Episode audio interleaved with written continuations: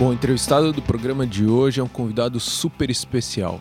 Felipe Seligman, fundador do Jota, um empreendedor que está mudando não só um, mas como dois mercados no Brasil, o mercado de jornalismo e, e o mercado de informação para tomada de decisão ligado ao mundo jurídico. Mas antes da gente começar, ele vai ter que explicar uma coisa para a gente aqui. Que história é essa que você ia ser delegado? Delegado?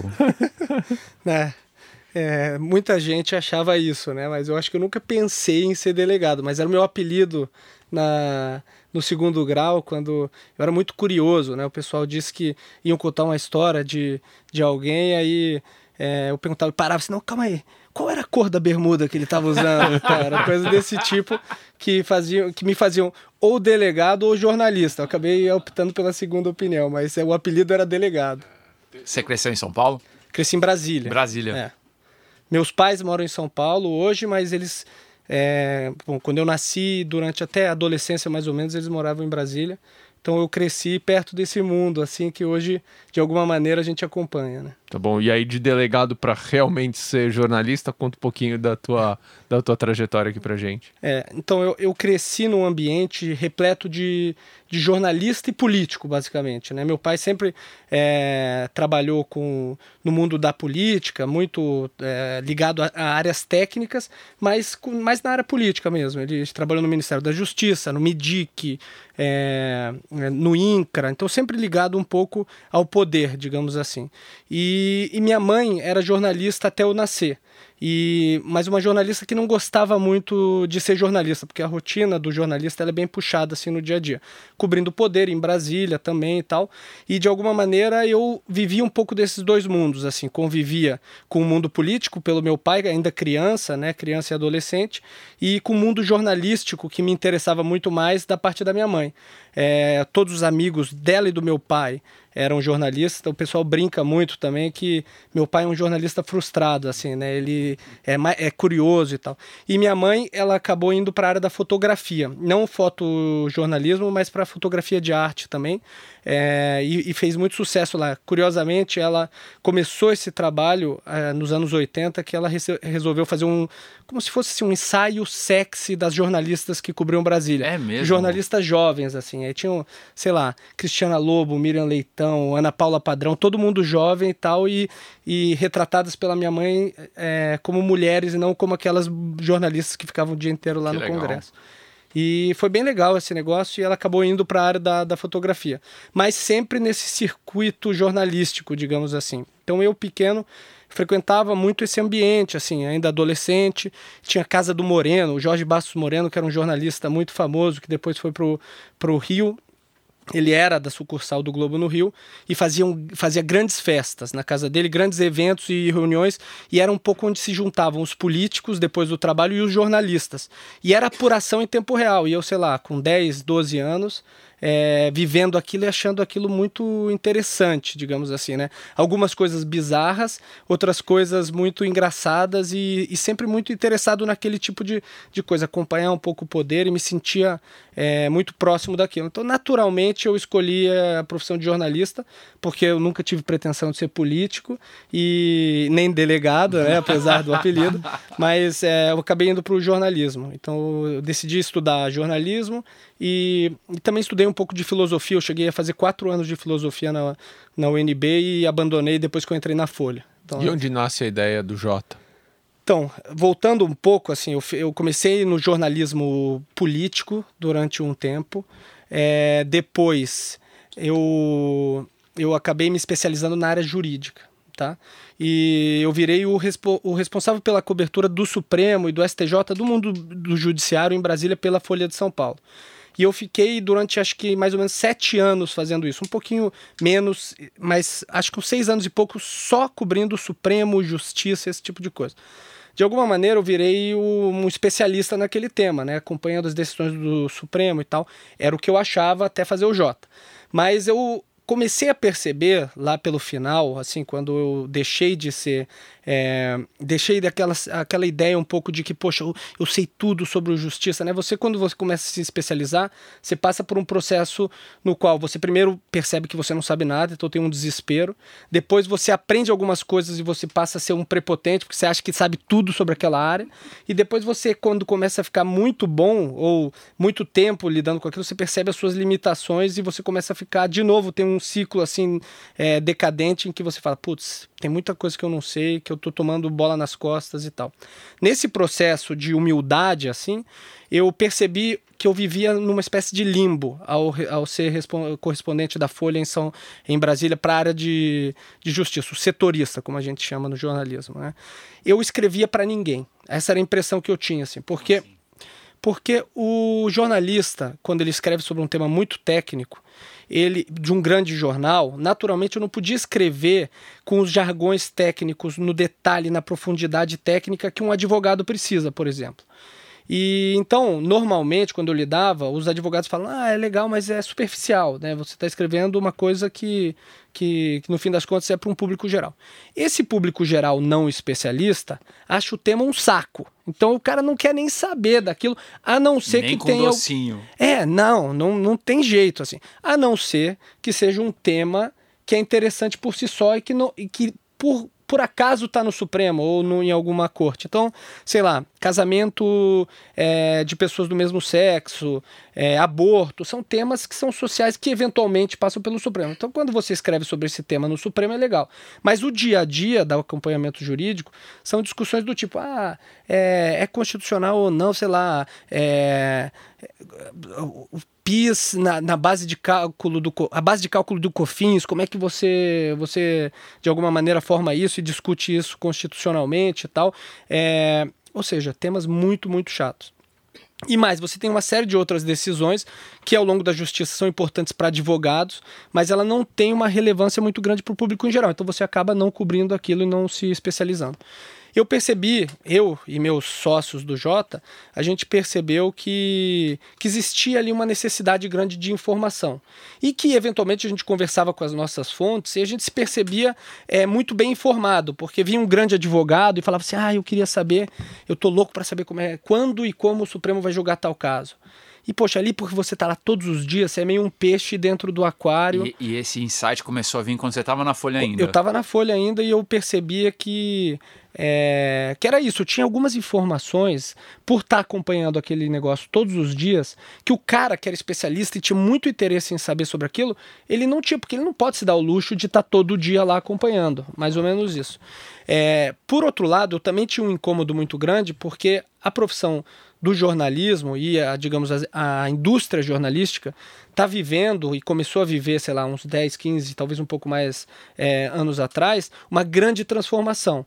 Né? Você tinha, você chegou os grandes players da, do, é, das plataformas né, de, de informação e de, de redes sociais de uma forma geral, que atraíram as verbas publicitárias de uma maneira em que as mídias sentiram o baque, né? De repente, aquele negócio que era o papel o impresso, que você conseguia é, depender da verba publicitária, começou a minguar, começou a migrar do jornal para a internet. E ele se viu naquele momento disruptivo horroroso, né, para quem é vítima disso, no qual ele não pode também passar a dedicar boa parte da energia dele para o digital, porque querendo ou não, né, o dinheiro tá lá. tá lá. E ele também não pode ignorar, então ele fica um pouco sem foco. Acho que a gente vai falar um pouco sobre foco aqui hoje, mas é, ele fica lá tentando fazer alguma coisa no digital, mas morrendo de medo que aquele negócio canibalize o negócio que dá dinheiro para ele também. Então tem a crise do modelo financeiro e também tem a crise do, do, do conteúdo mesmo, da informação.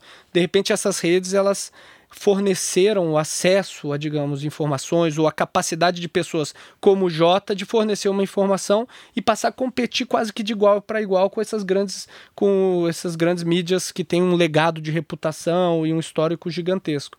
É, o Jota é um player à parte, porque a gente, tem, a gente não tenta competir com a Folha, a gente não quer competir com o Estadão na, é, na criação. Né? A gente entendeu que existia espaço para esse tipo de informação que não estava disponível lá e que a gente precisava, de alguma maneira, criar a, algo, algum serviço que pudesse suprir. O que, Mas, que o Jota faz? É, então, o Jota ele começou como uma, como pensado como uma mídia especializada na cobertura da área jurídica e com uma ideia que era chave. A gente vai precisar resolver o problema de quem precisa dessa informação. A gente atirou no que viu, ou seja, uma série de advogados que de alguma maneira precisam dessa informação no dia a dia deles e tal. E a gente acertou no que não viu. Só que a gente acertou em muitos alvos ao mesmo tempo, né? Então a gente percebeu que empresas precisam de informação é, do judiciário, é, bancos precisam de informação do judiciário, é, mas eles também não precisam só do judiciário, eles precisam de informação técnica do poder legislativo, do poder executivo. E o que aconteceu quando a gente criou o Jota em 2014, final de 2014 até hoje, então um pouquinho mais de quatro anos, é que a gente começou a tentar suprir a necessidade de todos esses é, players que a gente ia encontrando. Uma vez eu contei para uma pessoa e o cara falou assim: Ah, então vocês são adeptos do PDCA, né? E eu eu sabia um pouquinho é, dessas linguagens de gestão, mas não sabia nada até então. E eu, e eu falei assim, não.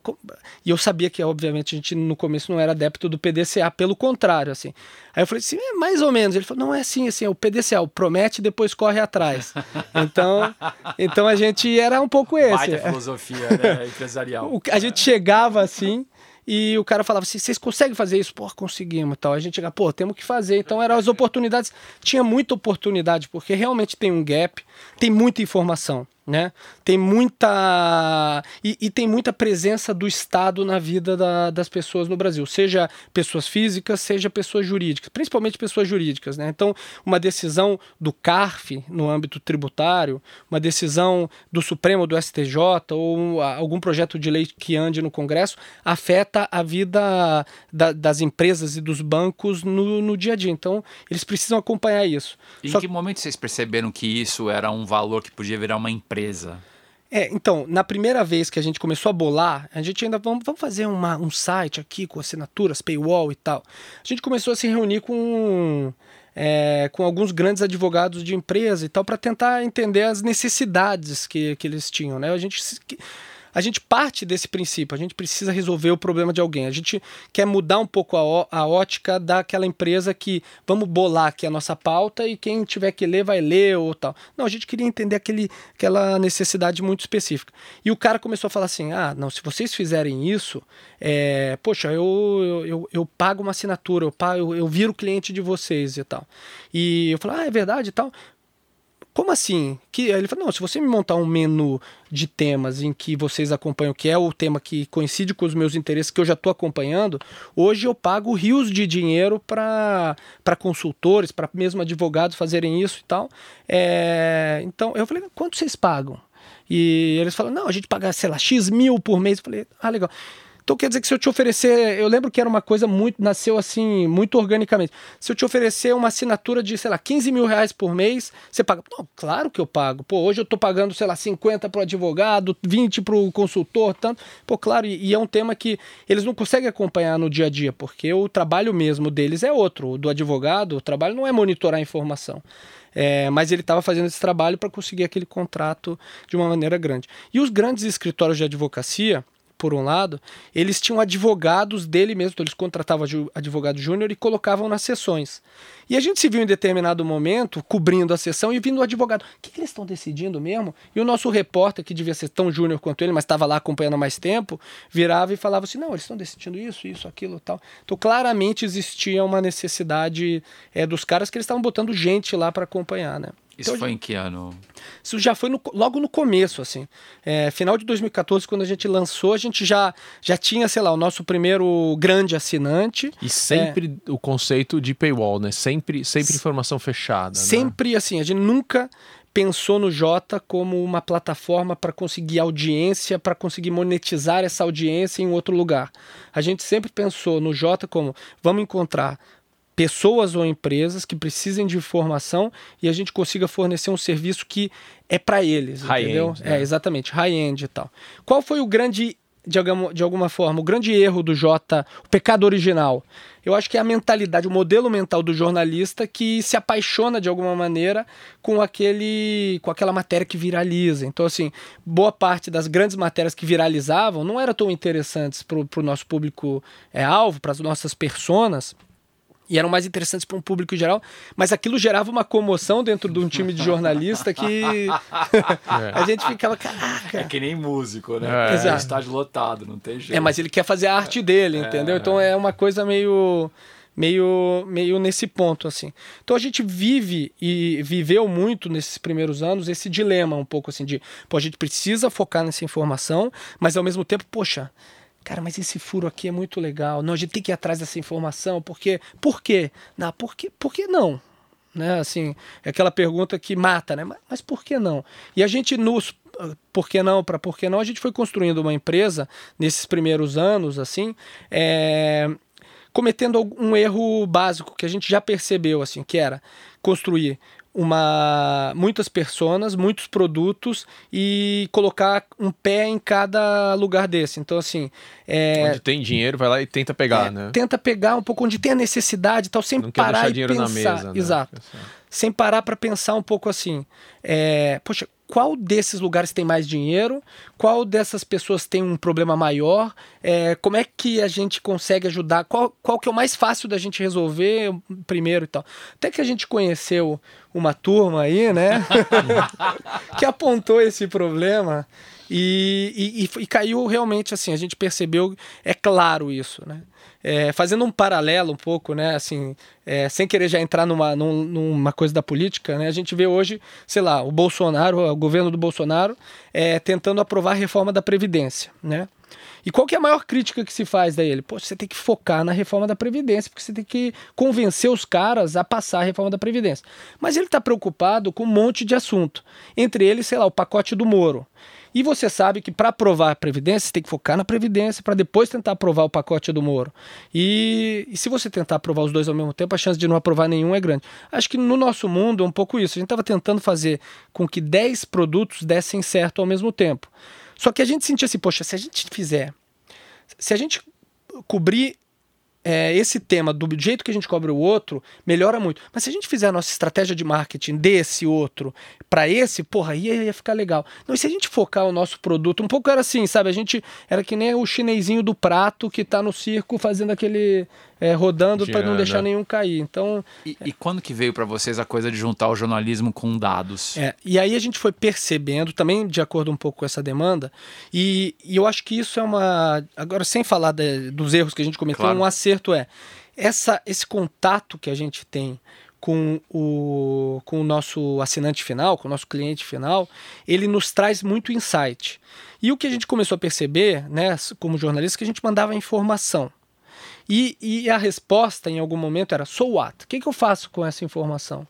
É, e, o, e a gente falava assim: ah, ó, a gente é jornalista e tal, no começo, né? A gente não constrói cenário. E aí a resposta veio: mas é exatamente isso que eu quero, cara. Eu quero que vocês me ajudem a construir cenário. E eu quero que vocês me ajudem de uma maneira boa, assim. Uhum. É, vocês têm acesso a dados, a informação, por que, que vocês não ajudam a gente? É, aí a gente começou: cara, será que não é o caso da gente trazer ciência de dado para dentro do Jota? E e de fato, a gente começou, a gente trouxe um cientista de dado, outro cientista de dado, o Fernando Melo, que é um dos sócios do Jota. Ele está terminando um doutorado em, em, ciência política, mas focado em estatística. Então, como você transforma a ciência política numa ciência quase exata, assim, né? É, e começou a trazer muito input para a gente. A gente começou a desenvolver dentro dos nossos produtos algumas entregas de ciência de dados. E aquilo começou a fazer muito sucesso, assim, né? Então, a, a nossa capacidade de, de previsão foi aumentando aumentando, foi aumentando, foi aumentando, e, e o valor com que a gente consegue, o valor que a gente consegue cobrar também de alguma maneira aumenta, porque a gente percebe que o valor que a gente entrega com a ciência de dado, com a inteligência, é maior do que o valor que a gente entrega só com a informação. Então a gente faz alguns meses, acho que talvez desde o ano passado para cá, a gente está de alguma maneira tentando migrar de ser uma empresa de informação para ser uma empresa de inteligência. E de inteligência de dados no setor é, institucional, tentando de alguma maneira aí a longo prazo é, prever a, as decisões governamentais de uma maneira geral, do judiciário ao legislativo ao executivo e focando naquela pessoa, naquela persona que tem de alguma maneira, mais é, interesse naquilo imediato. E a gente acredita nesse momento que o mercado financeiro está muito de olho nisso, porque o poder político está mexendo muito com o mercado diariamente. Né? A insegurança e a incerteza é, é tão grande que, é, de alguma maneira, os caras estão tendo que virar especialistas nisso. E a gente acha que eles precisam de um serviço, de um produto que os ajude a criar os cenários deles da maneira mais acurada possível. E, e, como é que tem sido isso? O jornalista está acostumado a buscar informação fora né, do, do, do da redação. É. É, e aí você começa a produzir informação com base nos dados que você tem, né? Como é que tem sido esse, essa, esse é. clash assim, de mundos? assim? a gente percebeu um pouco isso, né? Na verdade, a gente está tentando entender como é que a gente usa as duas coisas em nosso favor. Então, a gente acredita que essa junção de jornalista e de cientista de dado, ela é, ela é de alguma maneira poderosa, porque a ciência de dado por si só, ela lida com aqueles dados que estão ali disponíveis e tal, e você tenta criar modelos preditivos. A gente acredita que tem um o jornalista pode trazer mais dados que, ser, que sirvam como variáveis que você não teria se não fosse com alguém em campo. Então você traz uma qualidade para aquela análise quantitativa e, e além disso ele também serve um pouco como uma, uma checagem. Então a gente tem um modelo, a gente roda aquele modelo e a gente tem um time em campo para ir lá e perguntar: faz sentido esse resultado? E, e eles estão munidos de informação do banco de dados estão munidos, a gente passa o resultado para eles, é o que a gente está começando a fazer. E aí a gente e vai atrás para tentar não entender. só mais informação, mas como jornalistas muito mais bem abastecidos também. É, é, exatamente. E só que o problema muitas vezes é que o jornalista ele está muito preocupado com aquela o fato que está acontecendo por si só. Então, com aquela árvore, né? Quando você traz. E normalmente a ciência de dado ela lida com a floresta, né? Ela tenta olhar ali o todo e tenta indicar um caminho que vai. que, que, que possa acontecer de acordo com o que aconteceu no passado, olhando o todo. E aquele jornalista que é um pouco cético sabe que muitas vezes na política e no mundo judiciário, cada caso é um caso. Claro. Cada, digamos, o ambiente muda e você consegue fazer isso. Então muitas vezes você fala assim: ah, não, é, poxa, olha, essa análise de dados é meio perigosa, né? Porque, poxa, esse caso é totalmente diferente daquele caso que você está botando aí no seu sistema e tal. Então a gente também tem um processo agora de educação interna nossa mesmo, de começar a falar o seguinte: olha. A ciência de dado ela não é uma, uma, certeza absoluta, nada é uma certeza absoluta. Ela indica um caminho, ela constrói um cenário de acordo com o que aconteceu no passado, que, que minimamente ajuda a gente a entender é, o que pode acontecer no futuro. Cabe a gente, jornalista, é, qualificar isso. Falar assim, faz sentido, não faz sentido. Vou dar um exemplo. O, a gente está rodando um índice, e um índice de governabilidade para alguns assinantes. E esse índice analisa a votação de cada deputado e ele coloca e ele cria um índice e tal e, e a partir de, de estatística bayesiana, ponto ideal, etc e tal, a gente está tentando prever as votações do futuro. Então a gente pega esse índice geral e a gente aplica casos concretos por meio de é, a gente pega pesquisas, a gente coloca, pega declarações que ele deu nas redes sociais, a gente pega, sei lá, declarações de discursos, constrói um algoritmo e tenta falar o seguinte: olha, se fosse hoje, a Previdência teria, sei lá, X votos é, a favor, X votos contra e tantos que estão indecisos ainda. É, então, um pouco isso tal. Quantos, quantos, quantos? É, não, mas é, é, é, engraçado isso, assim. É, nesse momento, por exemplo, não passaria, mas eu acho que essa semana, pelo menos que a gente está gravando aqui no, no final de março, está é, tá um momento bem delicado para a reforma da Previdência. Então, tem menos de 200 votos, os nossos índices estão mostrando e tal. Já teve mais, mas depois dessa bateção de cabeça, tal, diminuiu bastante. É, no caso é, do PDT, por exemplo, é, o PDT na semana passada deu uma declaração oficial dizendo que, que a orientação do partido é, pela, é por votar contra a reforma da Previdência. Eles estudaram, tal, tiraram a conclusão e falaram, tem que votar contra. E em tese, em tese, o parlamentar, ele quando tem uma orientação formal desse tipo, ele tem que votar contra, porque senão ele está sendo infiel com o partido dele, infidelidade partidária é a expulsão do partido, perda do mandato. É, Acontece que tem alguns casos de parlamentares do PDT que têm um acordo de independência com o partido. Isso um índice não pega. Tá. Claro que é um caso ou outro. Em tese, você poderia também argumentar o seguinte: olha, estatisticamente uhum. você tem ali uma margem de erro que pega exatamente esse tipo de coisa. Mas eu acredito que com o jornalismo, se você souber que, sei lá, metade do partido tem independência, você não transforma todos aqueles votos em votos contra automaticamente. Claro. E aí você minimamente problematiza aquilo e ajusta isso no seu índice. Então eu acredito que o jornalismo traz essa traz essa parte boa para nossa pro, pro nossa para nossa missão assim né que é tornar as instituições brasileiras mais previsíveis super legal e falando um pouquinho do processo de criar a empresa é, vocês começaram com investimento anjo e estão É. partindo agora para a primeira rodada institucional né de um fundo de venture capital é, como é que está sendo essa jornada Não, ela é muito interessante, assim, né? Porque, é, de alguma maneira também, é, existe, um, existe um conflito interno nosso do jornalista e do empreendedor. Né? Então, quando você decide ser empreendedor, você de alguma maneira tem que ser um cara muito otimista, você tem que acreditar, você tem que insistir e tal. Mas tem internamente um jornalistinho, um diabinho, falando o tempo todo: isso não vai dar certo. cara, isso que você. é, não, tem, não tem a menor chance de dar certo. E a gente tem que ficar brigando com a gente mesmo: não vai dar certo. Então tem uma conversa interna diária falando: não, é assim que vai acontecer, a gente vai conseguir, vamos acreditar e tal. Então tem o ceticismo e, de alguma maneira, o otimismo ao mesmo tempo. Então, esse é um processo doloroso, muito doloroso, porque você vai construindo as coisas, vai fazendo e você vai conseguindo. Ah, e outra. Como, todo, como vocês sabem, fazer uma startup do começo é, é um processo que é uma montanha russa gigantesca. Né? É, então você tem lado bom e você tem lado ruim. Você tem lados maravilhosos, você tem momentos incríveis e momentos ruins. O jornalista dentro de mim e os nossos jornalistas críticos como são, tendem a valorizar muito mais o lado ruim do que o lado bom.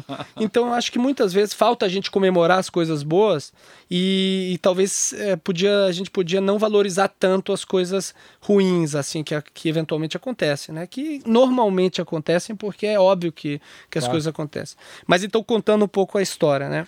É, quando eu tenho, então meu pai, é, voltando um pouco nisso, ele é, um- é uma pessoa muito importante na, na, na minha história na, acho que na história do Jota também.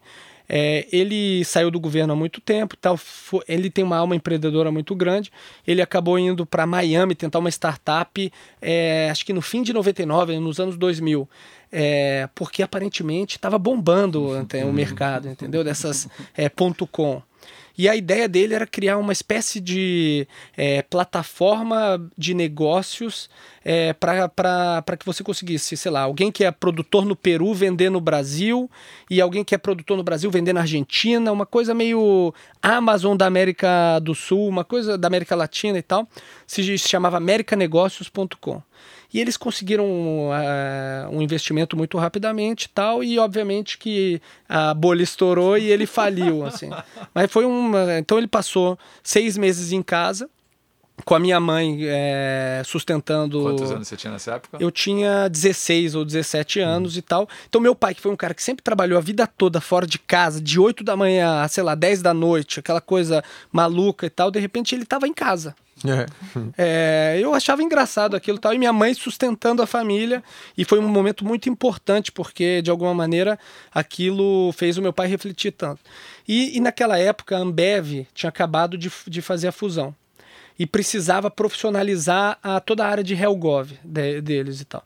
E um headhunter procurou meu pai, viu que ele estava lá sem, é, de alguma maneira, sem fazer nada, depois de uma experiência empreendedora é, é, de- falida, o que é um aprendizado muito grande, mas é um sofrimento muito grande também.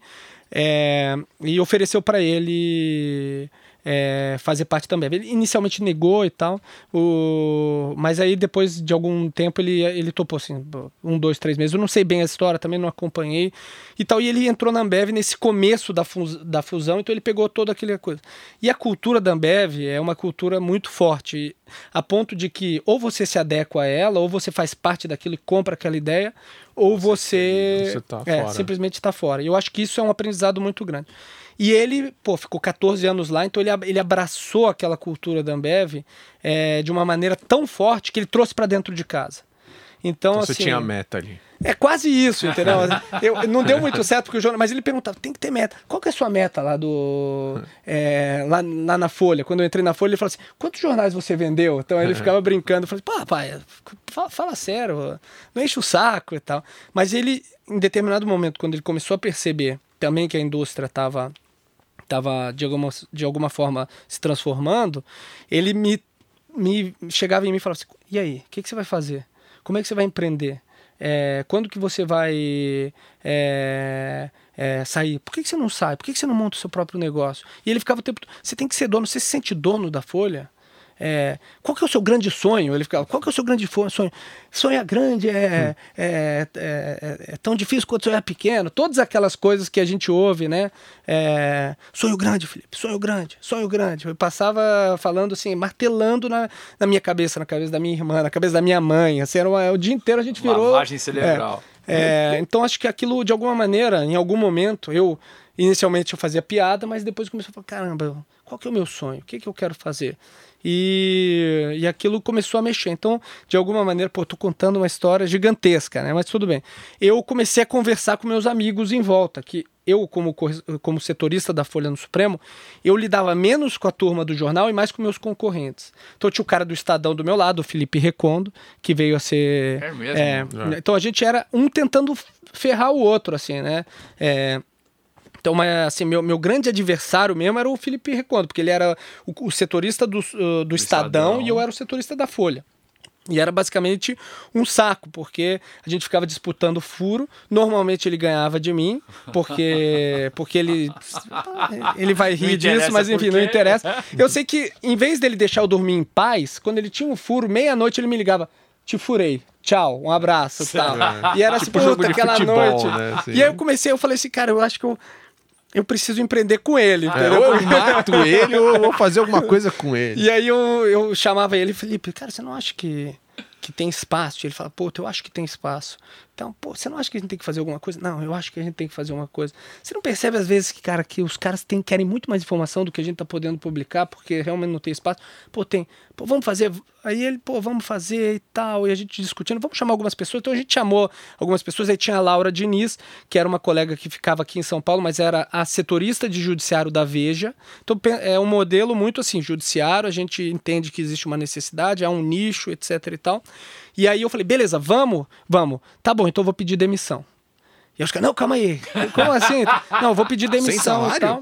E, e eu pedi, eu falei, não, ninguém precisa pedir demissão, eu vou pedir demissão. E aí eu cheguei um dia no jornal e falei assim: olha, poxa, é, tô com um projeto secreto. Nem existia, né? Tô com um projeto secreto, vou sair. É, e, e, eu lembro que eu fui falar com, com um chefe meu, ele, ele brinca. Quer dizer, de uma maneira jocosa, ele, ele brincou assim: não, beleza, se der certo, me contrata. Aí eu falei: tá bom, tchau, saí. E eu, para, eu comecei a pensar em dois projetos, na verdade. Então também era aquela coisa, ah, pensar grande. Eu, eu pensava assim, né, com aquela lavagem cerebral do meu pai. Tá, então eu quero resolver o problema do jornalismo mundial. Eu pensava ah. assim, né? Eu vou resolver o problema do. Moleza. É, tranquilo. Só, só eu que estou pensando é. nisso, né?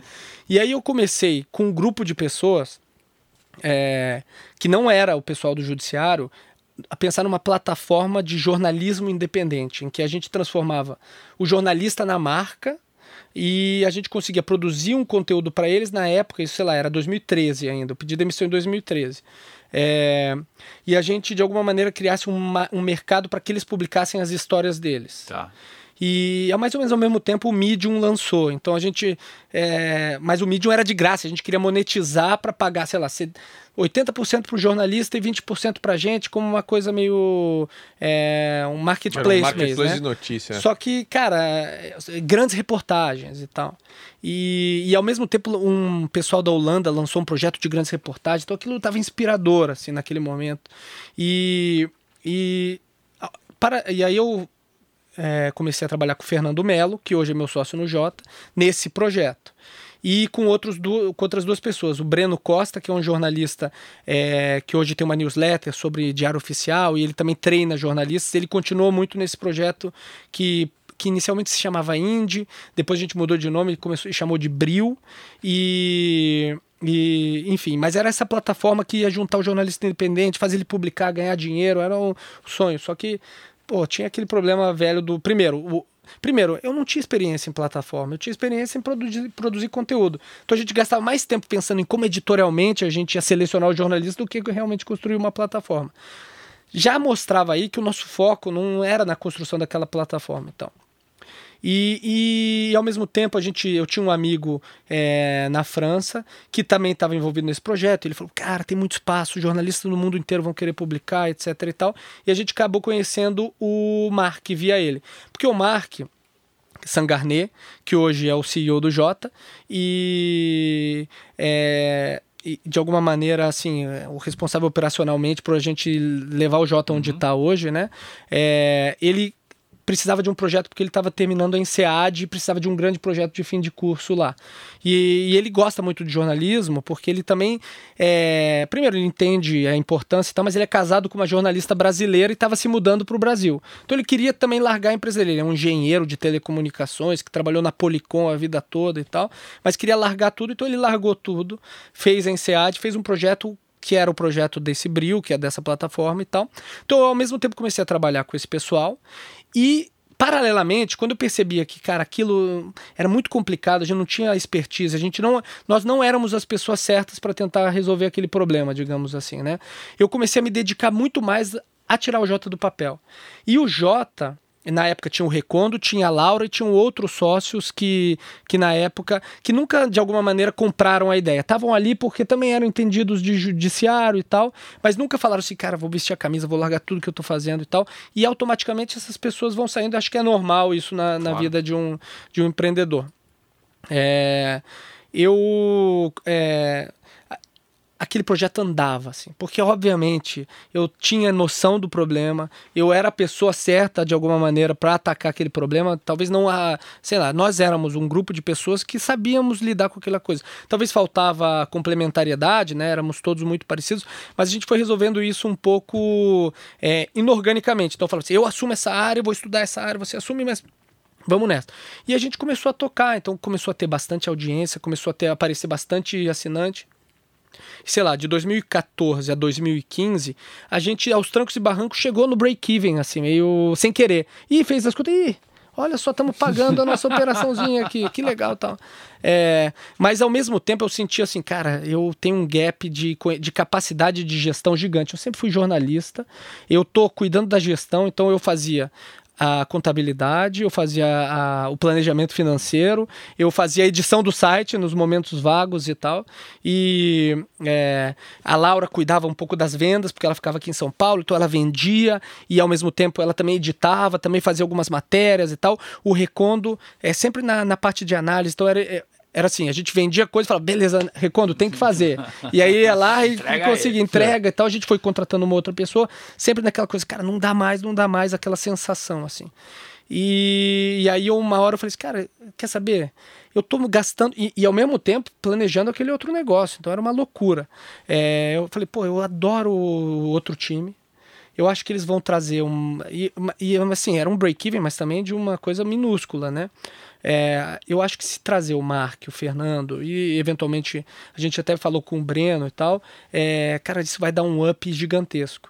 E, e o Fernando já estava estudando, então ele estava voltando de um mestrado, porque nesse meio tempo ele também foi fazer um mestrado em ciência política em Georgetown, antes de entrar na, na UCLA.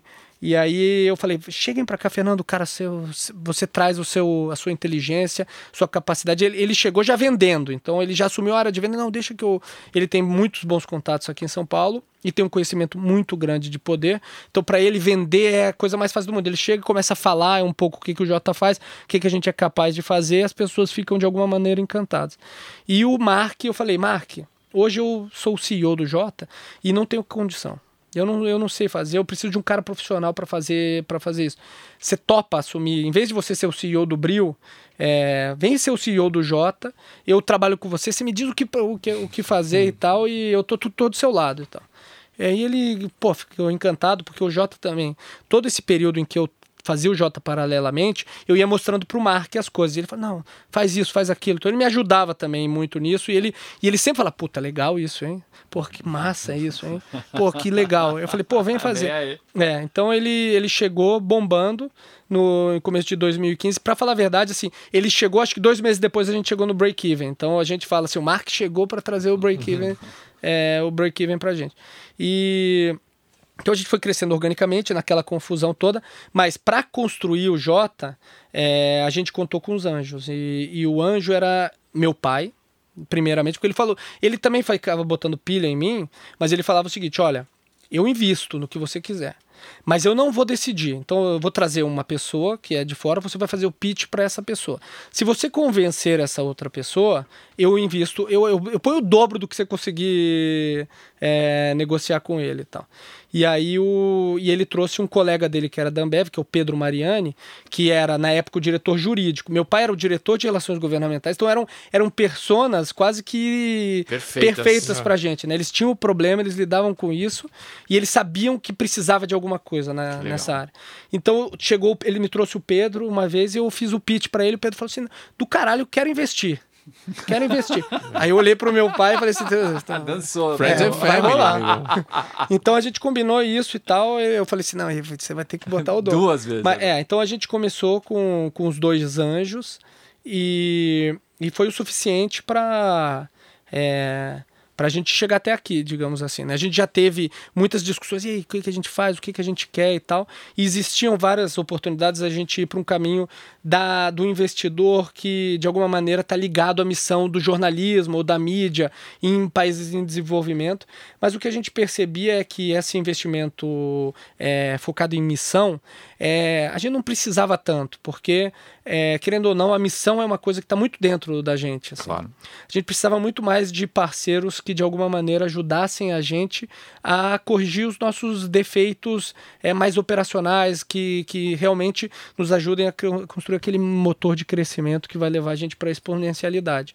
É, é o que a gente está buscando, assim, né? Então é, é isso que a gente quer construir.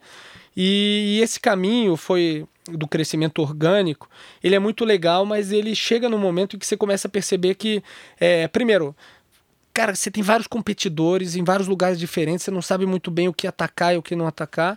E segundo, poxa, a gente está se esforçando muito, mas, uh, mas o resultado ele vem em um momento, ele para em outro, ele vem em um momento, ele para em outro. Então ele é, ele é um pouco é, instável. E, e a necessidade agora é realmente de maquinar tudo isso, né? E fazer com que a gente consiga Playbook. organizar. Playbook, Playbook, é, né? exatamente. Animal. Bom, vamos lá. É hora do ping-pong. Pô, legal. Felipe, o que você tá lendo? Tô lendo Sapiens. É, tô atrasado, eu sei, né? Tô- Mas é que eu tô, com, eu tô num grupo de leitura é, do MIT, eu, eu, eu fiz o MBA lá, né? E. É, por tanta coisa que eu tinha que falar que eu acabei enrolando muito, mas tudo bem. É, e é interessante pra caramba, assim. Eu acho que o primeiro é, insight que eu tirei do livro foi que pô, o ser humano, o Homo sapiens, né? Ele é, ele é, ele virou o que ele virou graças a ficções que ele consegue construir, né? E a ficção você pode chamar de várias coisas, você pode chamar de propósito, você pode chamar de sonho grande, e um pouco é isso, né? Então, assim, é, a história do empreendedor é um pouco a história do começo do Homo sapiens, assim, eu tô Tudo achando legal. Quem te influenciou? Acho que meu pai, né? Não, não tem outra pessoa. Minha mãe muito também ali dentro de casa, mas principalmente ali o que fez me empurrar para minha zona, para sair da zona de conforto foi meu pai e ele sabe disso. Um ritual de trabalho que você não abre mão?